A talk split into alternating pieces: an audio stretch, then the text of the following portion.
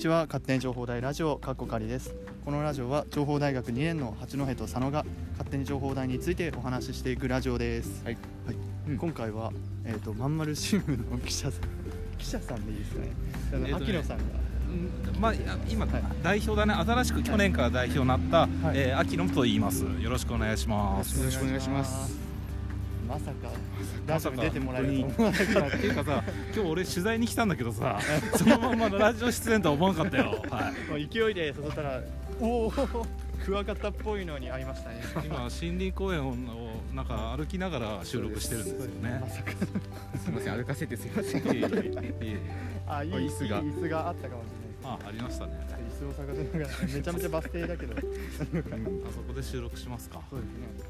嬉しい。きっかけで。いやー今日、うん。今日はせっかくね秋野さんに来てもらってるので、はい、あの今日はこの勝手に情報大ラジオ仮自体の取材をしに今日来まして、でお二人に先ほどじっくりお話聞かせていただきまして、えーこんなに無計画に収録してるとは思わなかったんですけれども、い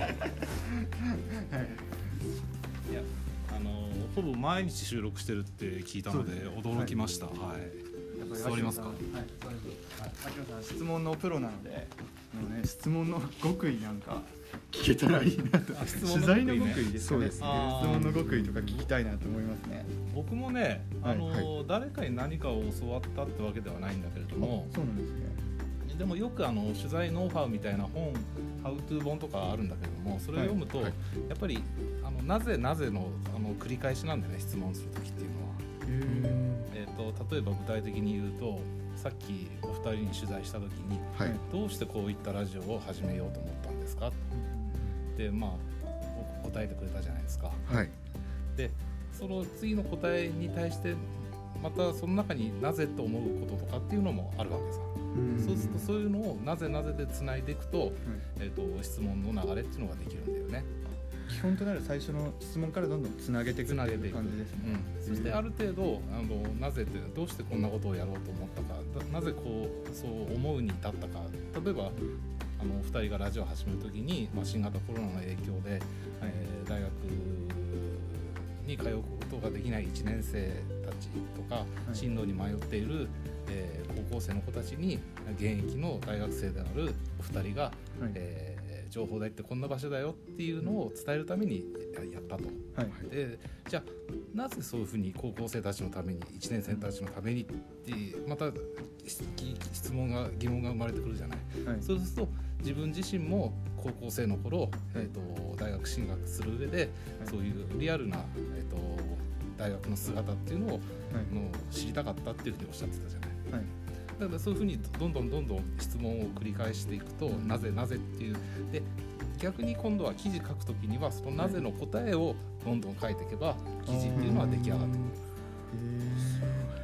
そして今さっき取材してもらったこと全部覚えてもらってる。うんうん。覚えてるのがすごいなって。いやいやもちろん、はい。さっきついさっきの話だからね。はい、いやいやいやそうなんですけどそんなすぐ自分の言葉で表すのってすごい難しいのかなって。あえっ、とね。聞いた話を自分の言葉にするのって本当ね調子いい時って、はい。取材終わった後帰りの車の中で記事出来上がってる時あるよ。えー その調子はい。調子のねあのメカニズムさえ分かればねうん。コントロールできます。いやねこれはね俺もね30年近くねこの仕事してきて、はい。だからようやくたどり着いた境地なので。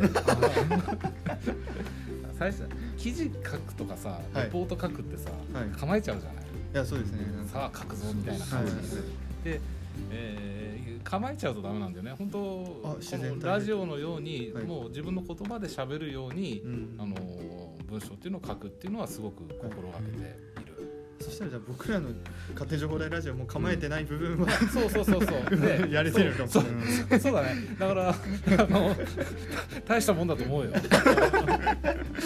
適当な部分を評価された、はじ初めてなんだろうね。適当な部分を評価された初めて、いやさっきあの記念すべき100回記念の時に気はい。づかずに、あの子供の頃あの学生の頃遊んだ今も学生だけど遊んだ、はい。遊戯王カードの話をずっとあのしてたって言ったじゃない。はいはいはいでもそれっていうのもはい。結構新聞記事とかではかっこ年齢とかってまあか書いたりするんだけども、はい。はい。あのいいくつつぐらいの方がこういったことを喋ってるのかっていうのを読者に伝えるって大事なんだよね。はい。だから例えばじゃあこの放送を作っている大学生大学2年生のえー二十歳前後の2人っていうのはどういう青春時代過ごしてきたんだろう。まあ今も青春だけどもね、はい。えー子供時代にこんなことを遊びとしてやったみたいな話っていうのはどんどんしていった方が俺はいいと思う。ああやっぱりあれですかね。はいはい読みやすいんですかね。読み入りやすいは入っていきやすいし、あのーあ自分もあ自分その流行ってた時いくつぐらいだったなとかっていうのに 共感を呼ぶと思うんだわ。あ確かに、うん。だから、えっと いやもしかしたらあの最初から最後まで遊戯王だとくだらねえって言われるのかもしれんけど だけどあの自分が通ってきたなんかマイブームであるとか、い。子供の頃こんなものを集めてたよねとかそういう話、えーそういう話って面白いと思うよ。じゃあそこから派生してうん話していくとか、のっけでなんか気持ちをつかむっていうんですかね。そうだね。で例えば僕とかはもう今はい。50前なんだけれども、はい、あの80年代っていうのを経験してるんだよね。1980年代、はい。うんあので80年代のファッションっていうものではい。がすごい中学生ぐらいの時流行ってたのさえちなみにどんな どんなんだったんですか？チェック時とかね。あれ今なんか一周してまた来てるかもしれない、うんあなんかそう。そうなのうん。サスペンダーとかね。あ分かる。それは確かに使わないかもしれない。で、はい。えっ、とねプリントロゴの入ったトレーナーとかね、はや流行ってたのよ。もっと言うとそのプトレーナーを逆,、はい。逆さま逆にしてね裏側で着るってのがえなんで？信じられないでしょ。信じられない。いや流行ってたのが、あのはい。トレーナーの裏地にするとちょっとタオル地っぽくなる、はいはいはいはい。あれがかっこよかったんだよあだから一一いやあの理解しなくていいよ。あのあの多分多分ね50前後の人はね、はいあああったあったって言ってくれてるあーそうなんですでもっと信じられないのがトレた裏返しにしたトレーナーをこう着てその上にサスペンダーつけ つけてたやつとかいたからね。コンボですね。でもその時はそれがかっこよかったんですよね。おしゃれだったかっこよかったね。だからねまあ俺もねそんな流行を追っかけるタイプではなかったけども、はい。なんかひ人と会わないようなところでそうやってたような気がする。合わない。そこはそこは人と合わないところでだったんですね。あんまりねあのあいつなんかすごい流行をと思われたくないタイプだったんで、あれ分かるかもしれない。分かるかもしれないですね。あんまり人と会わないところでそう来てたかもしれない。それで母親とかにさ「あんた裏だよ」とかって言われて「いいんだいいんだこれが流行ってんだ」とかって、はい。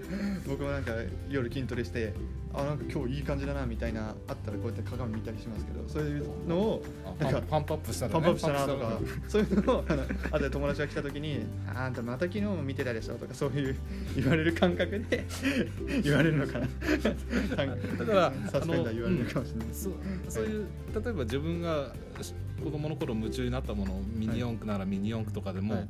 どんどんどんどんラジオの中で自分はこういう時代をこういう、この江別っていう地域の中で過ごしてきたこの札幌っていう地域の中で過ごしてきたっていう話は俺はいい話だと思うわ。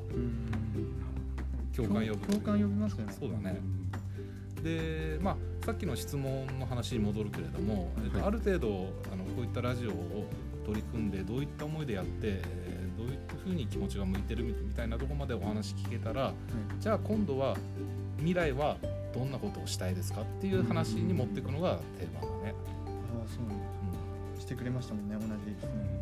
うん。まあ聞いたよね。うん。でもっと言うとじゃあなぜこの大学を選んだみたいな話もはいはい。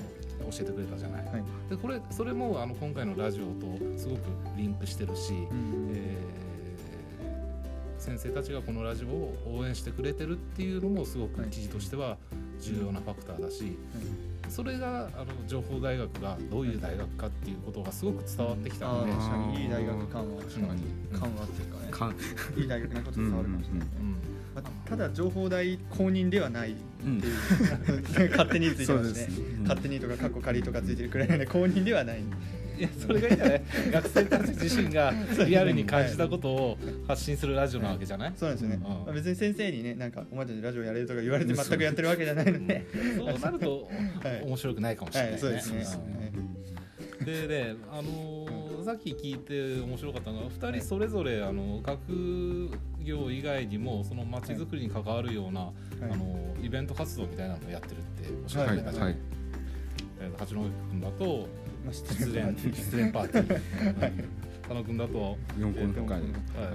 えー地元の4校が合同ではい。オープンキャンパスをやったり資格体験大学生の一人暮らし体験みたいなのをできる、えー仕掛けっていうのをやってるっていう。はい。でそれってね、あのーまあ、大学生のうちだからできるとかって思うかもしれないけれどもはい。発展してったらそれは仕事になる可能性もあると思うんだわ、面白さっていうのを忘れずに、あのーなんかチャンスあったら社会人になってからでもはい。そういうことをやってみても面白いと思う。あの僕自身もあの、はい。まあ、地元は旭川なんですけど、はい。あとこっちに数ヶ月前にまだ来たばっかりなんですけど、前いた旭川の方の職場でははい。あのーフリーペーパーを発行する仕事をしてたんですよ。はいでまあ、だからフリーペーパーだからいろいろ街の情報を取材して、えーそれは記事や広告っていう形で発信するっていう仕事をしてたんですけど、えっと、その中でやっぱりなんか街のことを知りたいとかこの,、ま、この街の良さをもっと、えーみんなで知りたいっていうような、はい。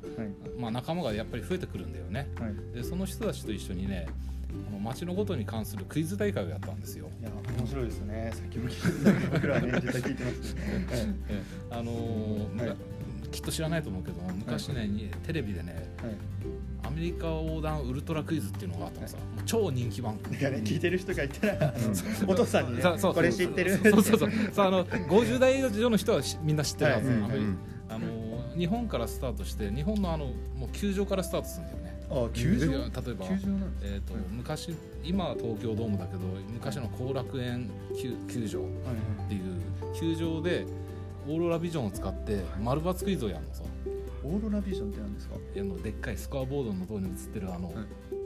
モニターみたいなああれのことオーロラビジョンって言うんですそうそうそう。かあ知らなかった。あまあ、今言わないね。あ昔はねオーロラビジョンって言ったんだへで、えー、と問題を出して最初あの2択であの、はい。人をどんどん振り落としていくんだよね。振振り落としていくんですかあの次のステージに進めないいけないよっていう、はいはい。で球場を2つに分けてはいはいな丸々っていうクイズを出した後に、はい丸と思う人はこっち×と思う人はこっちってバーって移動させるのさ、あ結構大人数でやっていくゲームなんですね。えー、と最初第1ステージはね。はい。あそっか。第1ステージは丸別丸×クイズなのさ、はい。でバーって言って丸か×かってやって、正解はあのオーロラビジョンを見ろって言ったらそしたらモニターに丸とか×とか出るんですよ。はいはいはいはい。でそうするとあ外れた人は脱落で退場してください。って感じで、でもうすごい参加人数だから最初にもう2択でバーッと落とすのさ、いやそうですね。でそうある程度人数を振り落としたら次第2ステージで、えー第2ステージは、えー成田空港ですみたいな感じで。どんどんちょっとアメリカに近づいていくんだよね、そういうこと。ステステージが。そうそう。はいはい。で空港でもまたちょっとクイズがあったり、え空港のどこでやるんですか？空港のそうだからなんか。えテレビちょっとえ空港って思思いました？ね空港だったかな、うん。さらにね、はいはい。飛行機の中でもクイズ筆記試験がある。すげえ。で飛行機の飛行機の筆記試験で成績悪いとはい。飛行機がハワイに近づく到着グアムとかにはい。到着するんだけども、はい。えー、と成績が下位の人はそのままその飛行機で帰るんだよね。ええ行かせてくれそうそう。せめてそうそう。それで、えー、と無事グアムに到着した人ははい。グアムかハワイに到着した人は、はい。花の礼をこうアロハのはいはいはいアロハの人からかけてもらって、はい次ハワイステージみたいな感じでどんどんどんどんえー。アメにリカに人数が振り落とされながら、はい。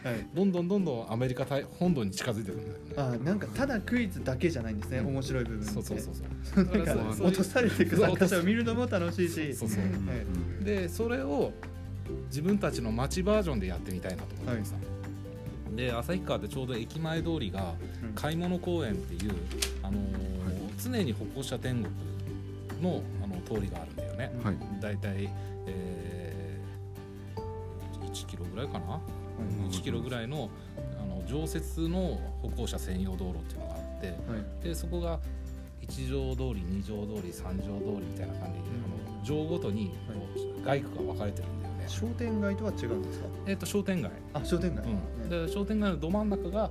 あの歩行者専用道路って感じで、えっとそこはまあしかるべき警察とかあのーの許可を得るとそこでイベントができるんだ。わはいはい。なのでせっかくなんであの旭川の目の前の、えー駅前の、えー、と歩者専用道路で、はい。そこを少しずつ移動しながら駅駅前広場に近づいていくっていうはい。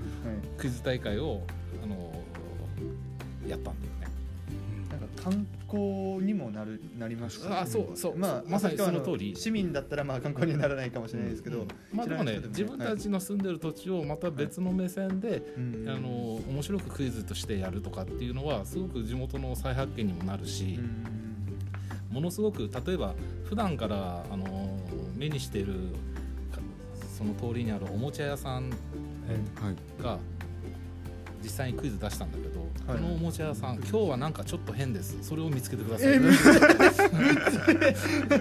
えちなみに覚えてますか答えは？覚えてるよ。なあのねいろいろね、はい。あのゴムボールとか吊るしてあるのさ、はいはいはい。その中の一つにスイカが入ってんだよね。っていう仕掛けをして。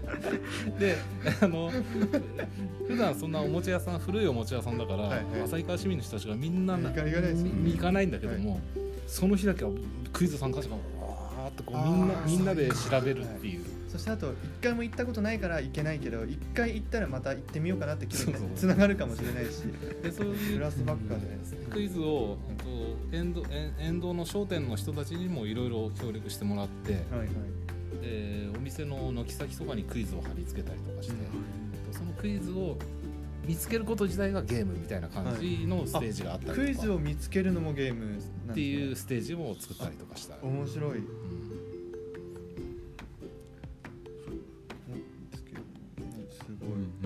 で、まあ、当然ウルトラクイズと同じように最終的に、えーまあ、チーム戦にしたんだ。3人1組のチーム戦にして、はいはい。最後、え5組ぐらいあの上位決勝進出者をはい。駅前広場で、えー決勝進出者です。皆さん応援してくださいって感じでやって、ウルトラハットって知らないと思うけど。知らないですねはいあの正解早押しでポンって押すとピンポーンって立つ帽子があるんだ、はいはいはいこれレンタルするのに10万ぐらいかかったいやんだこれがすごいですよねこれが10万ちなみにそれはな何個借りたんですかえっ、とだから各チーム1個三一個ずつだから、えっ、と5個か5個あ50万あうんとね5個あ全部であ50 5万機5機で50万なるほどあ違う 10, 10万か5期で10万あ5機で10万そうそうはい本当に低ごい低低予算でやったからこれ10万言いたかったんだけど、そうですそれピンポンピンまあでも大事ですね。雰囲い気って。やいやそれね、ええ。それ絶対ウルトラクイズの決勝ステージは欠かせない帽子なのさ。あそうなんですね。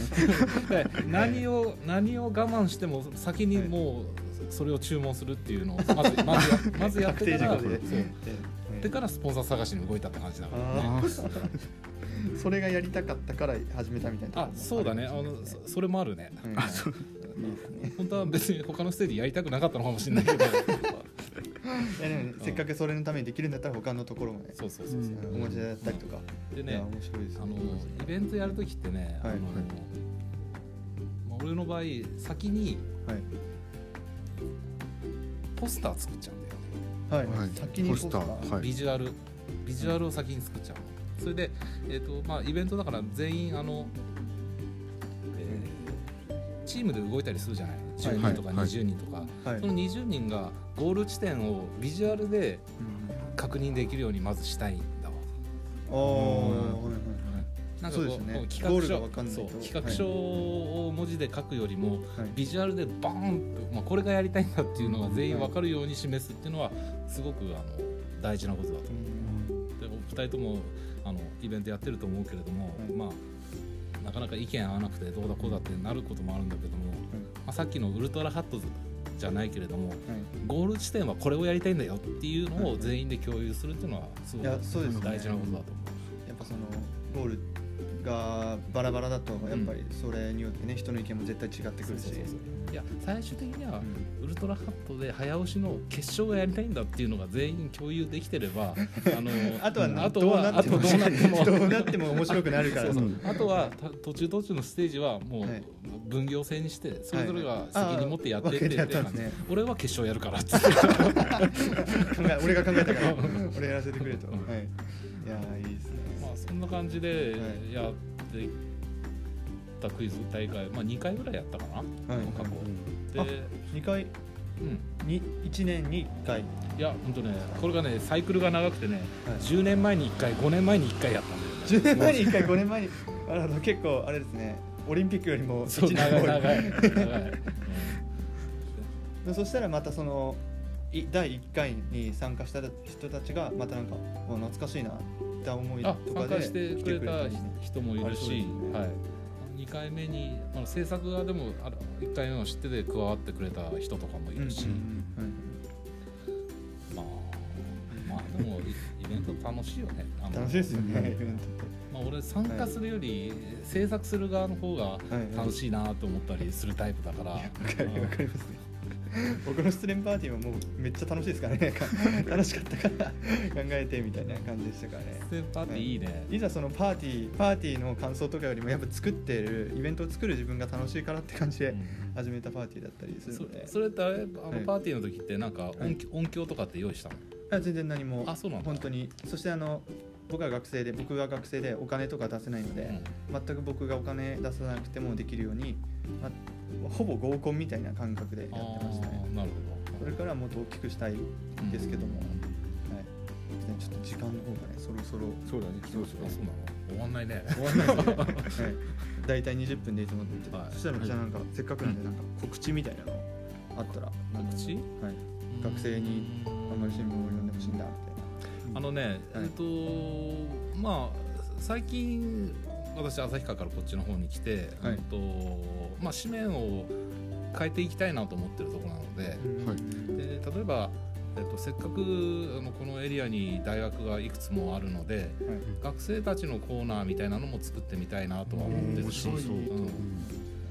でなかなか最近あの今まで大学生が紙面に登場するって機会はなかったと思うんだけれども、例えばこういうあの大学生が勝手に自分を自分たちの大学のいいとこ悪いとこも含めて、はい。学生の生の声を、えーネットでラジオであの伝えようっていう取り組みをしてるとかっていう、うん。これっていうのはすごく絶好の街ネタなので、えっと、こういった面白い情報を、まあ、キャッチして、えーどんどん紙面で紹介していきたいなというふうに思ってます。はいなので面白いネタあったら、まんまる新聞までお電話ください。はい、私秋野が取材に行きますので、ははい。い、ぜひね取材されたい方とかも、ね、そういう情報が欲しい人はねまんまる新聞、そうね、はい、気ど。のどの場所が見てほしいとかありますか？